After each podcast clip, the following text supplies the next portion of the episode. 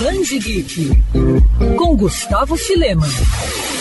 Após os dois primeiros jogos da franquia Tony Hawk's Pro Skater terem sido remasterizados, os amantes do skate e fãs da série têm mais um motivo para comemorar. Isso porque as versões atualizadas de Tony Hawk's Pro Skater 1 e 2 agora já estão disponíveis para os consoles da nova geração. O título que continua fazendo sucesso entre os gamers e a crítica especializada acabou de desembarcar no PlayStation 5 e Xbox X e S. A previsão é que ele também seja lançado até o fim do ano para o Nintendo Switch. Na nova geração, o game agora tem sombras mais duras e dinâmicas, além de texturas aprimoradas de skatistas e cenários. O remaster do mais famoso game sobre skates foi lançado em setembro de 2020, reunindo os dois primeiros jogos da série Tony Hawk. Além de trazer todos os níveis, skatistas profissionais, manobras originais que os fãs se lembram dos anos 90 e 2000, essa nova versão também trouxe novos níveis, personagens e músicas. O jogo, lançado pela Activision, foi o Tony Hawk's Pro Skater a atingir a marca de um milhão de cópias vendidas mais rapidamente.